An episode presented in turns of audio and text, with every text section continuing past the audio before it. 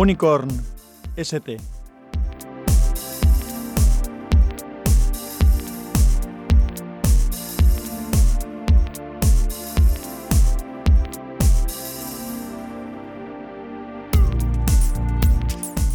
Hola, soy Sansa, te doy la bienvenida a Podcastinando. Este es el capítulo 36 de Unicorn. El pasado marzo, en Fallas, mi cuñado me habló de una aplicación web de Google que se llama QuickDraw. Consiste en una especie de... Bueno, una especie no, consiste en jugar al Pictionary con los algoritmos de reconocimiento de Google. Básicamente lo que hace es pedirte que dibujes algo en 20 segundos y el algoritmo intenta adivinarlo mientras tú vas dibujando. Es una manera de entrenar a esos algoritmos de aprendizaje de trazos.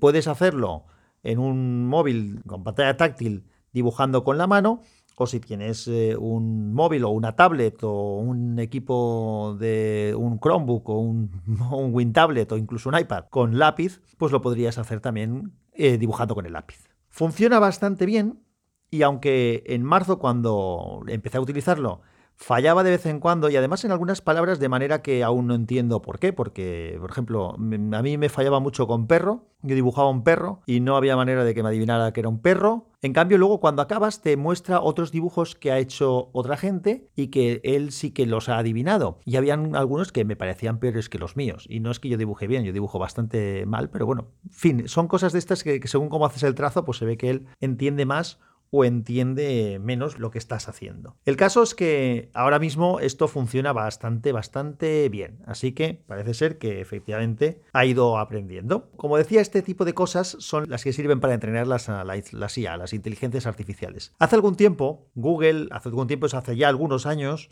Google sacó una aplicación que se llamaba Google Goggles. Esa aplicación que se llamaba Google Goggles consistía justamente en un reconocimiento de imágenes. A mí me pareció algo muy interesante y la he usado mucho, todavía la tengo instalada en el teléfono, aunque es una aplicación que creo que está descatalogada. Lo que haces es hacer una foto de algo y Google Goggles te informa sobre lo que entiende que es esa foto o esa imagen o lo que sea que tú estás fotografiando. Si es, se trata de un cuadro, te localiza información sobre el mismo, es decir, el autor, la historia de ese cuadro, el museo donde lo puedes encontrar. Si haces una foto a un CD o, la portada de un libro, también te consigue información del mismo, es decir, si es una, un CD o, una película o algo así, incluso te, te puede localizar algún vídeo para que lo puedas comprar o puedas ver algún vídeo o algún tráiler o incluso escuchar algún tema de, del disco si se trata de un, de un, CD o si es un libro, pues te localiza pues, información del libro, el, los códigos ISBN, es decir, es muy, muy, muy interesante lo que se conseguía hacer con esa aplicación Google Goggles, una aplicación que ya he comentado que es antigua, que se lanzó en octubre de 2010 y que se descontinuó pues el agosto de 2018. Y era francamente alucinante lo que podías hacer con esa aplicación hace ya tantos años. Si fotografiabas un código QR o un código de barras, pues lo que hacía era leerlos y darte información de los mismos. Si hacías una foto a un monumento, singular, un, monumento o un edificio singular, estando de viaje en alguna ciudad de turismo, pues te lo reconoce y te dice lo que es y te da información del mismo. Como curiosidad adicional, también si fotografiabas un sudoku, no solamente te identificaba que eso era un sudoku, sino que te daba la opción de resolverlo. Y si querías, le decías que sí, que te lo resolviera, y casi instantáneamente, sobreimpreso en, el, en la foto que tú habías hecho, te resolvía el sudoku. En su momento escribí algún artículo hablando de esto, de Google Goggles, y de cómo consideraba que tanto esa aplicación como en aquel momento los inicios, muy inicios de, de, lo que era el buscador de Google por voz, o sea, las primeras cosas que se le podían dar por voz a, a Google y otras cosas, cómo pensaba que todas esas cosas y esas aplicaciones y esos servicios por separado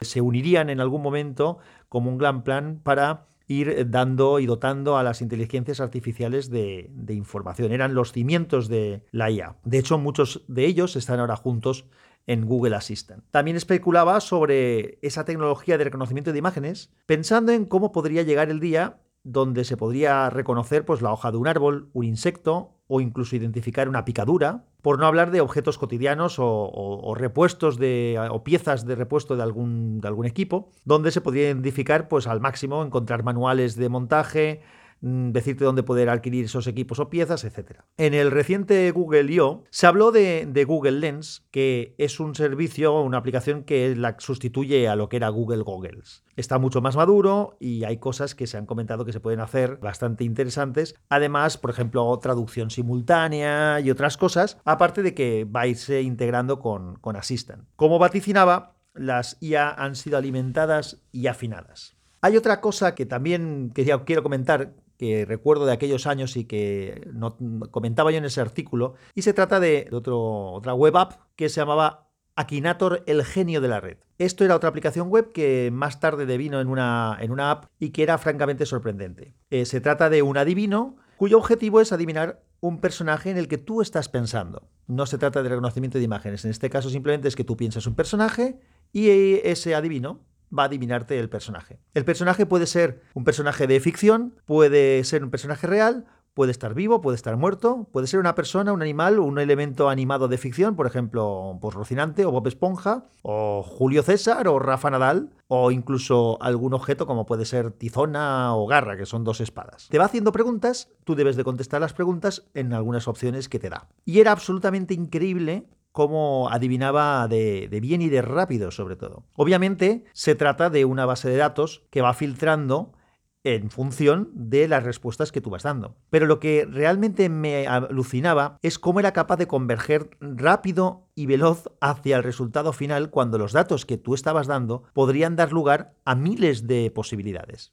Puedes tratar de hacer trampas, por ejemplo, pensando en tu hermana, en tu padre, en tu hijo o incluso en ti mismo y también lo acierta. Según las preguntas que te va haciendo y vas contestando, eso también lo probamos varias veces y te decía, eres tú, es tu madre, es tu hermano, es tu cuñado, es tu cuñada, eres, eh, eh, es, tu, amigo. Como comentaba, este tipo de experimentos son los que alimentan las inteligencias artificiales como cosas sueltas que después se unen para conseguir estos resultados increíbles. Lo de Akinator al final eh, es un tema de deducción o de intuición algo que usamos los seres humanos porque no nos limitamos a analizar simplemente la información, sino que la tamizamos en base a nuestra experiencia y sensaciones o matices del contexto. Recuerdo algunos casos flipantes del tema este del Akinator. Por ejemplo, mi padre pensó en el cardenal Tarancón y se lo adivinó con muy pocas preguntas. O en mi caso yo probé, por ejemplo, con Jorge Frías. Jorge Frías es un jugador de frontenis valenciano que ganó eh, un campeonato del mundo pero vamos, estoy convencido de que prácticamente nadie de los que eh, estáis escuchando este podcast eh, sabréis quién es Jorge Frías, pero en cambio lo adivinó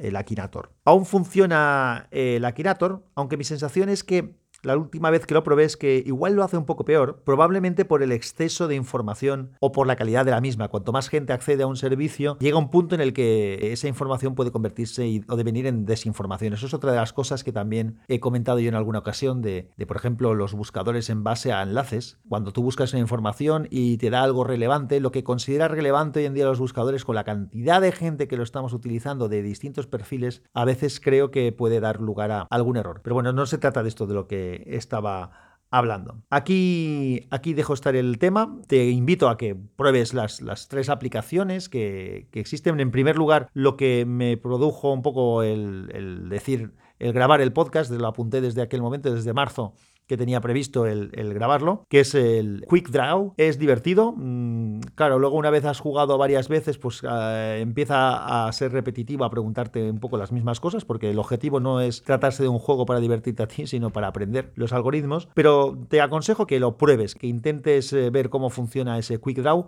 Dejaré en las notas del episodio, como hago siempre, los enlaces relacionados, tanto de Quick Draw como de lo que información de lo que es Google Google, a ver si encuentro algo por internet que aún haya referencia y la pongo, pero sobre todo sí que pondré lo de, lo de Google Lens y también de, de Akinator, el genio de la red. Hasta aquí este podcast cortito y nos oímos en breve. Un abrazo.